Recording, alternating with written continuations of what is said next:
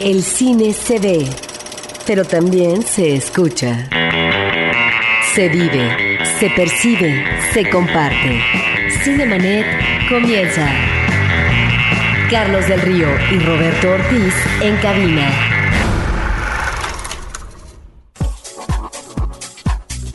Cinemanet. Yo soy Carlos del Río, estamos con Roberto Ortiz. Si nos escucharon la semana pasada, pues dedicamos nuestro programa por completo al Festival Internacional de Cine de Guadalajara y en esa ocasión no tuvimos eh, forma de poder dedicarnos eh, por completo a las secciones que normalmente tenemos en este programa. Así que vamos a retomar de alguna manera también lo que sucedió en la cartelera cultural, en la cartera comercial en estos últimos días. Yo les recomiendo, si no escucharon ese programa, que pueden visitar la página www.cinemanet.com.mx, cinemanet.com.mx, porque ahí tenemos el podcast de lo que sucedió y ustedes lo pueden consultar, escuchar en línea o poner en su reproductor de MP3 favorito. El vigésimo cuarto Festival Internacional de Cine en Guadalajara en Cinemanet. Pues fue hasta el viernes en que concluyó este Festival Internacional de Cine de Guadalajara. Ustedes recordarán, tuvimos ahí una transmisión en vivo. Pero bueno, pues ahí están algunos de los reconocimientos, querido público, que se hicieron. La mejor actriz, Amagali Solier, por La Teta Asustada de España. Mejor actor, Andrés Parra, por La Pasión de Gabriel de Colombia. Mejor guion a Juan Carlos Rubio por Retorno a Hansala. Ópera Prima, Mejor dirección a Chus Gutiérrez por Retorno a Ansala, premio del jurado a aquel eh, querido mes de agosto de Portugal y la película La Teta Asustada de la directora Claudia Llosa. Pues mira, me parece que un premio interesante para La Teta, eh, esta película que fue de las mejor recibidas por el público. Y por otra parte, la de Retorno a Ansala, Carlos la mencionaba si no me equivoco la semana pasada, me parece que es eh, una película interesante, decíamos es eh, la relación de un agente con una mujer del norte de África y bueno, como se muere un pariente de ella, más bien es uh, asesinado, ¿sí? Eh, un migrante del norte de África, bueno, pues tienen que ir al país eh, de origen de este joven porque llevan su cadáver, ¿no? De tal manera que esto nos participa, Carlos, eh, de todo un retablo de vivencias, de costumbres, de formas de ser de la comunidad africana y obviamente el extrañamiento por parte del personaje principal. Me parece que es una película interesante que está apuntando, Carlos, que está abonando sobre esta problemática que está viviendo España con respecto al flujo de migrantes eh, de África y no solamente de África, sino de otros países y que parece ya incontenible. Fíjate, Carlos, que en el caso de Guadalajara yo encontré, por supuesto, una magnífica hospitalidad, pero también problemas de organización, Carlos, como por ejemplo el hecho de que algunas funciones comenzaran pues después de hora y cuarto, por ejemplo. ¿Te parece bien eso? Eso eh, creo que habla de una falta de consideración al público, por no decir otra cosa. O el que los créditos de una película al final no se proyecten. Eso es verdaderamente espeluznante. Cuando finalmente van a estar el director y el equipo, no solamente técnico de actores, como sucedió en el caso de la película de Julián Hernández, Rabioso Sol, Rabioso Cielo. Entonces ahí hay situaciones, digamos, que el festival a veintitantos años tiene que corregir. Carlos, esto sucede no solamente en el Festival de Guadalajara, también lo hemos comentado en otros festivales, pero son cuestiones obviamente de ajuste. Y mira, el festival también, Carlos, se hizo partícipe, y esto porque no, no, no hubo un pronunciamiento propiamente sobre esto, de un elemento polémico, Carlos, ya hace algunos años, ¿verdad? A partir de la dificultad en la proyección de la ley de Herodes, esto eh, en el Festival de Guadalajara eh, fue un detonante en cuanto a lo que eh, consideraron una censura para su exhibición y también me parece que fue un momento importante en cuanto al cambio de actitud de lo que podía ser la censura oficial a las películas mexicanas, Carlos.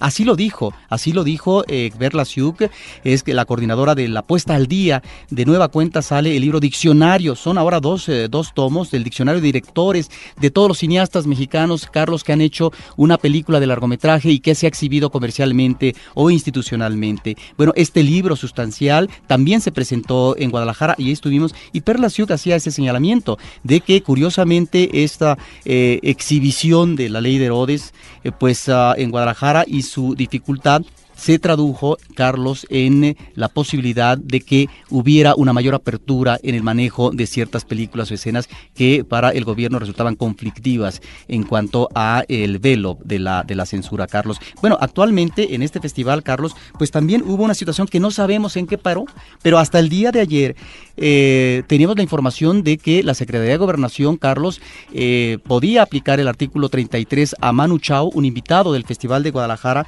porque hizo una declaración que resultó altisonante para los funcionarios del gobierno. Él habló de que se había aplicado terrorismo de Estado en México a propósito del conflicto de Atenco el 4 de mayo de 2006 en lo que fue la ocupación de 2.000 policías en San Salvador Atenco, en la área metropolitana de la Ciudad de México, pues eh, hubo obviamente gente herida, dos muertos y también una serie de organizaciones de derechos humanos, Carlos, eh, denunciaron que hubo no solamente mujeres detenidas, sino agredidas sexualmente por parte de policías. Bueno, esta declaración creó obviamente una situación de irritación por parte de eh, gobernación. No sabemos en qué paró, pero son de los elementos, Carlos, que a veces, no diría yo que le dan en sustancia al festival, pero que son parte son parte a veces de lo que es la situación, digamos, ah, que sucede en un festival, ¿no? Que no tiene que ver con lo fílmico, ni mucho menos. Roberto Ortiz, en términos generales, independientemente de estos, de estos planteamientos que estás poniendo, ahora sí que de la parte polémica, de algunas cuestiones de organización que están pasando, cuéntale por favor a nuestro público cómo viviste este festival, esta experiencia, además la de estar transmitiendo en vivo desde Guadalajara para este programa, para esta estación, para este instituto radiofónico. Mira, la gran ventaja, Carlos, es que uno tiene por la cercanía, en el caso de la sede, donde la sede principal de exhibición, que es las salas, digamos, del centro magno, de Cinépolis, ahí es donde eh, suceden la mayor parte de los eventos de exhibición cinematográfica. De tal manera que la cercanía que se tiene no solamente del hotel para prensa, sino del hotel en donde están los invitados especiales, uno puede convivir con ellos, platicar, entrevistarlos, y entonces se da un juego, se da también una interrelación y también el acercamiento a gente que en tu vida pensabas conocer, que son figuras importantes del cine, no solamente iberoamericano, porque recordemos que este festival se dedica a presentar eh, las eh, últimas producciones en documental, en corto y en ficción del cine mexicano, pero también del cine iberoamericano. Pero ahí están también los ciclos, ahí están las tendencias vanguardistas, están los invitados especiales, de tal manera que tú te puedes encontrar con gente muy importante de la cinematografía mundial y que realmente resulta eh, pues un banquete poder verlos o acercarte a ellos o escucharlos, Carlos. Y bueno, uno lo que tiene que hacer, Carlos, también es empapar y tratar de ver lo más que se pueda de cine. Tres, cuatro o hasta cinco películas diarias, lo cual puede resultar, lo hemos comentado en otras ocasiones, indigesto, pero sabes que, Carlos, esto se compensa con las ah, fiestas también, con las comidas, con las invitaciones que hay, y con los cócteles, que eso también yo creo que es, un muy buen relajante de cierre de cada día que está uno en el festival. Y la enorme ventaja de poder estar al tanto de filmografía, de películas que próximamente podrán llegar, en el mejor de los casos, a nuestras salas comerciales y que estemos preparados como equipo para eh, poder comentarlas justamente con el público, que es justamente con quien nos gusta compartir este placer cinematográfico. Muy bien, pues ahí está lo que sucedió en Guadalajara, dos, dos coberturas de esta naturaleza y nosotros continuamos en Cinemanet con esto. Reciente. Noticias en Cinemanet. Pues esta semana se dio la noticia, Roberto, que ha circulado en todos los medios de comunicación en nuestro país, también a nivel internacional, de el fallecimiento del ratón Macías. Pues sí, Carlos, eh, yo pienso que ha sido uno de los máximos ídolos del boxeo mexicano y del deporte en general, porque fue una persona que fue muy querida por el público, que abarrotó escenarios, ¿no? Como plazas de toros. En su época, por supuesto, no existía un estadio azteca, Carlos, que luego ha sido llenado no solamente por partidos, sino también por estrellas del mundo del espectáculo o de otro tipo. Raúl Macías es un boxeador, Carlos, que fue muy querido por el público. A él eh, se le debe, se dice, esta frase de todo se lo debo a mi manager y a la Virgencita de Guadalupe.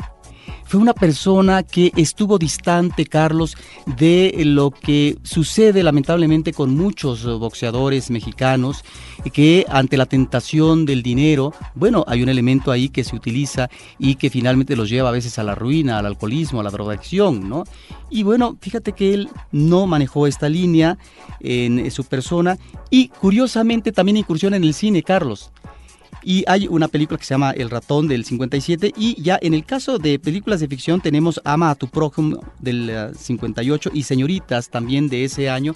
Son películas, Carlos, de corte melodramático en donde tal vez puede ser un tanto forzada la presencia en el escenario fílmico de un boxeador, pero dada su popularidad, es que él, Carlos, eh, ¿no? Eh, se presenta y hace esta película, sobre todo en aquella época, digamos, de gloria en el boxeo por parte de él. Ya en los 70, Carlos, encontramos películas como Nosotros los Feos, 1973, y Llanto, Risas y Knockout, 1974, Carlos. Películas donde comparte con otros boxeadores, ya boxeadores retirados o que finalmente están, digamos, ya del otro lado porque sus momentos de gloria han pasado. Me refiero a un famoso Gómez, a un Rubén Olivares, que por cierto el Púas, Carlos, sería el otro ejemplo más cercano eh, a nosotros sobre un boxeador sumamente popular y también querido por la gente, por su público, ¿no? Ahí está entonces Raúl Ratón Macías en el cine, Carlos, que no es que estemos ante películas por recomendar que sean, digamos, eh, realmente parteaguas en el cine mexicano. No, pero al final no deja de ser el registro de este personaje en la cinematografía nacional y estamos hablando de varias películas. De varias películas y además de un personaje importante en el rubro del boxeo, Carlos, que también la industria del cine a fines de los 50 lo va a aprovechar porque finalmente es una persona conocida y se supone que una persona así puede también redituar en taquilla eh, de manera eficaz para la industria. Pues ahí está nuestro más sentido pésame, el ratón Macías desaparecido esta misma semana y bueno, pues eh, qué mejor que hacerlo desde esta, desde esta nuestra esquina, podríamos decirlo así, y sobre todo en lo que tiene que ver con el aspecto cinematográfico. Eh, nosotros vamos a tener a continuación la última parte ya de la cobertura sobre el Festival Internacional de Cine en Guadalajara y son las palabras de Juan Carlos Rulfo, de Valentina Leduc y de Carlos Hagerman, que por cierto además le mando un afectuosísimo saludo, compañero mío de la universidad hace ya algunos años, que hablan de la película Los que se quedan. Ah, bueno, realmente eh, todo el tiempo estamos expuestos a información sobre la migración vista desde el punto de vista de los que se van, ¿no? de lo que pasa en la frontera, lo que pasa eh, con los Estados Unidos, con las políticas sobre los migrantes. Y está, digamos, en este discurso olvidado lo que pasa verdaderamente con las familias. Y, nuestro acercamiento a este tema tiene que ver, pues, justamente con la parte más personal, con lo que pasa en, en el corazón de las familias que están rotas. Entonces, a partir de esa aproximación, en un trabajo conjunto con la Fundación Vancomer, fue que encontramos eh, pues, eh, la manera de hablar de este lado de la historia. Bueno, sí fueron procesos bien distintos de, montaje en el hoyo y, los que se quedan, porque era como contar eh, lo que vivían, la vida ahí entre todos, como hacer una cosa coral, ¿no? Y en esta película las historias son mucho más definidas, tienen, hay, algunas que tienen como tal cual un principio, un desarrollo y un fin, ¿no? que en términos como de estructura ayudaban mucho a tener una claridad de hacia dónde iban cada una de las historias. Y otras no tenían eso, pero tenían como, se resolvían como en, en una situación como la de Raquel en Chiapas, por ejemplo, ¿no? que es una historia muy fuerte. Y la idea aquí fue que esta contención o esta construcción se diera a partir de construir emociones y ir construyendo entre todas estas familias y todo lo que les iba pasando poco a poco, pues una emoción general, como si a final de cuentas entre todos estuviéramos ellos y nosotros sintiendo un mismo, pues como un camino emocional fue un poco esa la, creo que fue como la idea, o por lo menos era lo, lo que yo pensaba todo el tiempo, ¿no? Como esto es un trabajo este, pues, que hicimos entre los tres, Carlos lo que tiene también con en ese sentido es como acompañar y entender, y en ese sentido empezamos a jugar juntos esta, esta tarea de, de, no intervenir, de, de, estar más o menos abiertos a esas mismas este, acentos de la vida cotidiana, pero sutiles, ¿no? Además de conocer profundamente a varios personajes y luego el proceso de unir todo esto, creo que fue Valentina la que dijo, a ver chicos, déjense de ganas y vamos a ver este centro, Y digamos, digamos que si es que tiene coherencia esto, de alguna manera, pues por supuesto que es Valentina.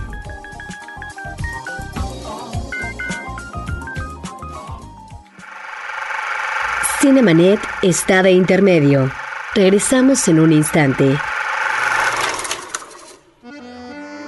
Los temas del momento no siempre son cosa seria. Radio Raza, un podcast de frecuencia cero.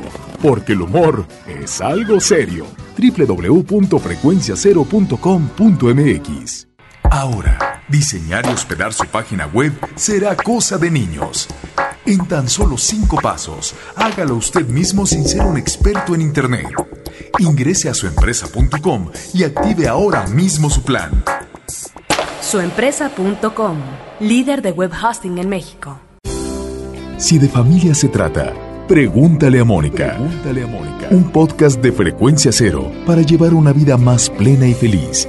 www.frecuenciacero.com.mx Cinemanet. Butaca. Lo mejor de la otra cartelera.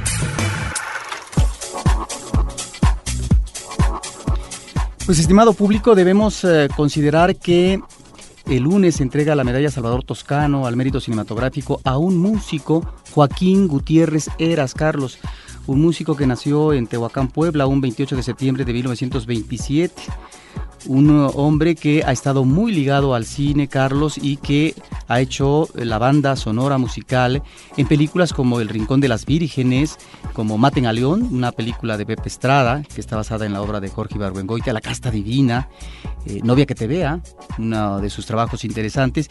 Y hay que mm, subrayar, Carlos, que él estuvo muy eh, cercano a la filmografía de Jaime Humberto Hermosillo.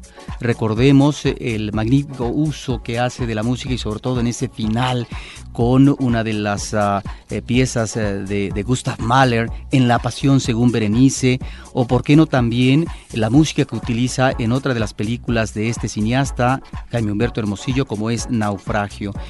Ahí está entonces el reconocimiento, la medalla Salvador Toscano. Esta misma semana la Cineteca Nacional está presentando un ciclo dedicado a él, de tal manera que el público podrá ver Naufragio de Hermosillo y Novia que te vea, con lo cual se cierra el ciclo, esta última de Gita Shifter. Una película interesante, Carlos, porque es de las pocas eh, de ficción en este país que han abordado lo que es la comunidad judía en México, Carlos. Gutiérrez Eras homenajeado. Y por otra parte, Carlos, debemos de mencionar que está un ciclo que se finaliza, que termina, un cineasta muy atractivo que es eh, eh, Philippe Grandré, que espero pronunciarlo bien, un cineasta que eh, más de una ocasión ha manejado un cine que yo diría es radical en el manejo eh, de la forma, Carlos, un director que apela a lo que se conoce como filme ensayo, también al video instalación, a la televisión experimental y fotográfica, Carlos. A mí me tocó ver dos películas que me parecen sumamente atractivas. Por un lado, Un lago, una película que tuvo recientemente el reconocimiento, esta es una cinta del 2008, Carlos, por parte del Festival de Venecia, una película que nos remite a una relación incestuosa de un muchacho que vive en el bosque cortando árboles. Me parece que el director maneja, Carlos, la fotografía y los elementos de la naturaleza para tratar de abordar lo que son las situaciones de conflicto que está viviendo el personaje. En principio, lo que es la caída de un árbol que recientemente y estimado público se está cortando es eh, conectado inmediatamente con lo que va a ser la caída física de este hombre porque padece ataques de epilepsia. Una mano que de repente va tratando, tanteando en el espacio, nos remite a una mujer que está ciega, a la madre precisamente de este personaje, y que precisamente tal vez por esta dificultad, este impedimento eh, visual, es que no ha puesto límites a lo que puede ser esta relación o a lo que es de hecho una relación incestuosa. Me parece que ahí está esta experimentación en lo visual y en un cine, Carlos, que me parece que apela visualmente a lo que son las palpitaciones, a la inmediatez física de los personajes, esta exaltación de los sentidos, como sucede en la película La Nueva Vida, una película que no necesita de diálogos, que casi siempre es música, y de situaciones eh, muy fuertes que están viviendo los personajes y que tienen que ver con la proximidad sexual a propósito de lo que es este sexo, digamos, eh, que se compra, pero que nos puede llevar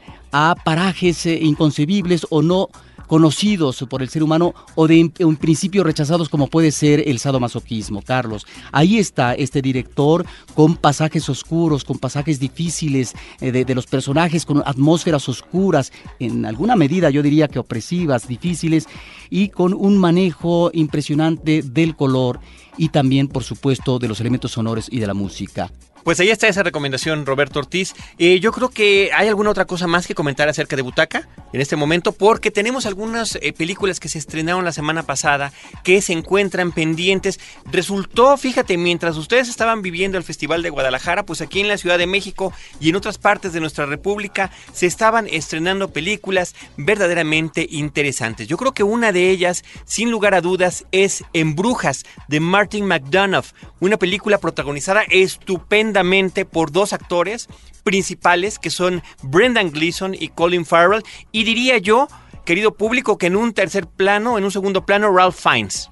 Sí, pero fíjate que es una película, Carlos, que nos ubica a dos amigos que son matones, que viven una situación difícil porque después de un trabajo que han realizado, bueno, quien en Inglaterra. en Inglaterra quien los ha contratado los eh, lleva, bueno, no físicamente, pero eh, les los manda. dice, los manda para que vivan unos cuantos días, no sabemos cuánto, a la ciudad de Brujas, una ciudad preciosa, una ciudad en donde esta atmósfera como de cuento de hadas creo que es un magnífico referente escenográfico a partir de situaciones conflictivas que están viviendo, que tiene que ver con el sentido que le están dando a sus vidas. Entonces ahí es donde creo que la película tiene un uh, humor negro, Carlos, que a veces sorprende al espectador. Hay uh, un manejo irónico constante. La muerte está presente, está cercana a cada momento y también esta reflexión interior de los personajes y por otra parte, Carlos, lo que es ser consecuente con lo que finalmente son ciertos códigos éticos que cada uno valora a conciencia y que en eso consiste lo que va a ser el siguiente paso de su vida, lo que va a ser el destino, que es un destino que a lo mejor puede llevar a la muerte, pero que sin embargo tiene que haber antes que nada para estos personajes que en principio como matones uno diría, bueno, estos realmente no pueden tener ningún comportamiento positivo. No, hay realmente una congruencia finalmente en lo que es la conducta para el otro próximo, que es finalmente el amigo. Un guion lleno de sorpresas, querido público, un guion que además estuvo reconocido en diferentes premiaciones. Por una parte estuvo nominado el guion como original al premio de los Óscares, ganó en los premios BAFTA, en los premios al cine británico esta historia, porque además creo que es muy puntilloso cada uno de los diálogos que están teniendo estos personajes. Y de repente estas vueltitas de tuerca constantes a lo largo de toda la historia me parecen interesantísimas. Y el propio desarrollo en unos cuantos días de los propios y de los mismos personajes. La película también se llevó un globo de oro para Colin Farrell como mejor actor y estuvo nominada para mejor película en la categoría de comedia o musical en el caso de eh, los Globos de Oro. Es una película, Carlos, que el público no se debe perder. Definitivamente, y que definitivamente. Hay que observar ahorita cómo está eh, la cartelera porque seguramente ya está en pocos cines. Eh, oye, tenemos una llamada, nos habló muy amablemente Humberto Fernández, muchísimas gracias por tu llamada. Humberto dice que le encanta el programa, manda muchos saludos a los conductores y al gran equipo de producción, a todo el equipo de producción aquí de Cinemanet y también del Instituto Mexicano de la Radio en Horizonte. Muchísimas gracias, Humberto. Tenemos además otras películas que se estrenaron. Fíjate que hay una polémica aquí Rachel Getting Married, El casamiento de Raquel, una película que eh, fue la que llevó a esta actriz um, Anne Hathaway a llevarse la, categoría de, de, nominación de Oscar a Mejor Actriz Protagónica, lo cual yo estoy en completo y absoluto desacuerdo. Amén de que la película, a pesar de ser de Jonathan Demme, un director muy importante, un director interesante, entre muchas otras cosas, tiene eh, un director disparejo, habría que decirlo, porque no siempre maneja los mismos temas, ni mucho menos, es el director del Silencio de los Inocentes. Ahora, con una especie de cámara en mano, nos lleva a través de la historia de una mujer, Anne Hathaway, que se está rehabilitando del uso de drogas y que sale justamente de esta rehabilitación para ir a la boda de Rachel, de su hermana efectivamente es la que se está casando, y a partir de allí tendrá en este reencuentro con la familia, en este reencuentro con las amistades de toda la vida, los vecinos y demás, pues una serie de momentos catárticos, que diría yo, ahí es donde se pasa de la mano el guionista y el director porque es un momento catártico tras otro, tras otro, tras otro, tras otro. Bueno, pues eh, no coincido en esas dos situaciones contigo. No coincido con respecto a la actuación de Anne Hathaway, que me parece que está sensacional. Confío en que el público coincida conmigo, Carlos. Sí. ya veremos, Roberto, ya veremos, Ya veremos qué nos dice. Me parece que ella está sensacional, que es el soporte de la película. Claro, tiene un magnífico cuadro actoral, Carlos. Y eh, aquí yo creo que el director va manejando no de manera pausada, pero creo de manera muy provechosa en el desarrollo de la historia, lo que son estos momentos eh, como tú dices, de catarsis, pero eh, que son necesarios no solamente para el personaje principal, sino también para el padre, para la hermana, para la madre, etcétera, donde tú vas conociendo poco a poco como, como espectador, ¿sí? ¿Cuáles son esas situaciones eh, anómalas, terribles, que tienen que ver con eh, la muerte, que tienen que ver también con el rencor, con el odio, con la dificultad en la comunicación de dos hermanas, etcétera? Me parece que ahí hay una magnífica descripción por parte del director me parece, y yo no sé en esto, la valoración por parte del público, Carlos, que ahí es donde encontramos la sustancia de la película. Es una cinta de corte coral que efectivamente a algunas personas les puede parecer demasiado, sobre todo este remate con una boda donde hay toda una insistencia en la parte musical, pero que eso nutre a cada momento la película porque se trata de un momento de euforia que por supuesto no es que sea paliativo, pero de alguna manera es como la parte, si no terapéutica, Carlos, si la parte ante situaciones drásticas, fuertes, muy, eh, eh, digamos, muy difíciles en una mujer que realmente no las tiene todas consigo después de que lleva años tratando de, rehabilitarse porque ha estado sumergida en el mundo de las drogas, pero ¿y cómo no lo va a estar Carlos ante un momento de tragedia que vivió, digamos, eh, con anterioridad?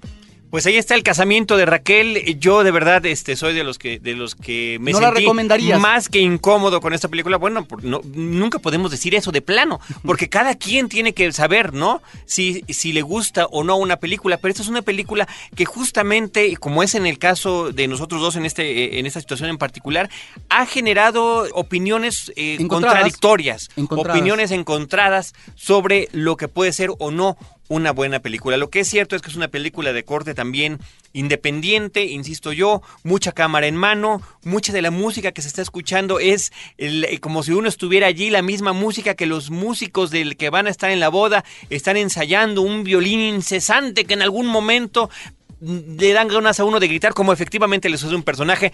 Callen a esos músicos, por favor, aunque sea unos instantes. Cuando dices cine, independiente, Carlos, me recuerda, y esto ya lo ha dicho otro crítico, es una película que te remite al cine coral de Robert Altman, específicamente y temáticamente hablando, una película formidable de él que se llama La Boda, una película que se remite a eso a la boda y por lo tanto eh, de una clase pudiente, la película de Alma, y que ahí comienza a desmenuzar las contradicciones que está viviendo la familia. Una película donde Robert Altman Carlos se permitió homenajear a esta estupenda actriz Lillian Gish que trabajó con Griffith en el cine silente. Pues si a mí me permiten hacer una recomendación de alguna película de boda, tendría que ser también una que se estrenó la semana pasada, Tu última oportunidad, Last Chance Harvey, una película de Joel Hopkins protagonizada por Dustin Hoffman y Emma Thompson, verdaderamente Roberto impecables en su actuación. Posiblemente estemos ante un guion un tanto convencional en, en, su partida, en la premisa que nos pone. Un hombre divorciado que vive solo en Estados Unidos, él es un músico frustrado de jazz,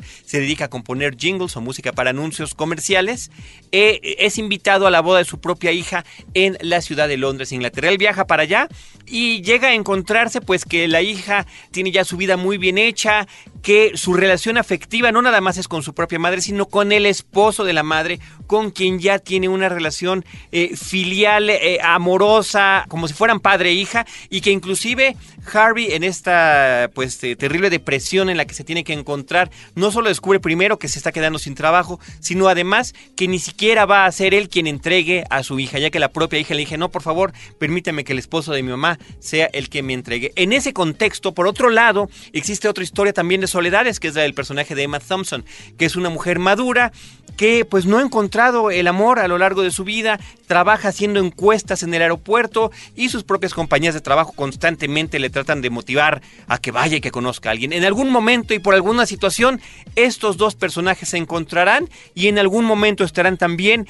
en esta boda de la hija donde habrá otros momentos catárticos, pero que a mí en particular, Roberto, me agradaron mucho más. Una película extraordinaria. Y bueno, también hay que recomendar, Carlos, Agente Internacional, una película de Tom Twyker que conocimos con esa espléndida Corre, Lola Corre, un director que lamentablemente después se fue a un cine un tanto pretencioso, que no cuajó del todo, como La Princesa y el Guerrero, o por ejemplo El Perfume, esa película que realmente podrá tener valores de producción, pero que no fue tan lograda. Bueno, Agente Internacional yo creo que le queda muy bien a este director, que trabaja muy bien en la edición, que trabaja muy bien los espacios, Carlos, a propósito también de la corrupción en un banco, que es una película de mucha actualidad. Me parece que ahí el comportamiento como director de eh, Tom Twyker es espléndido, Carlos, y es una película de acción que el público no debe perderse. Es una película que realmente puede disfrutar. Pues ahí están las recomendaciones de la semana pasada. Nosotros estamos ya concluyendo esta emisión de Cinemanet, no sin antes agradecer a todo nuestro equipo de producción. La producción de Paulina Villavicencio y de Celeste North, que siempre están al pendiente de todos los asuntos de Cinemanet. Y desde estos micrófonos, Roberto Ortiz y un servidor Carlos del Río nos despedimos y les agradecemos que nos hayan acompañado y los esperamos en vivo a las 10 de la mañana aquí en Horizonte con Cine, Cine y más Cine.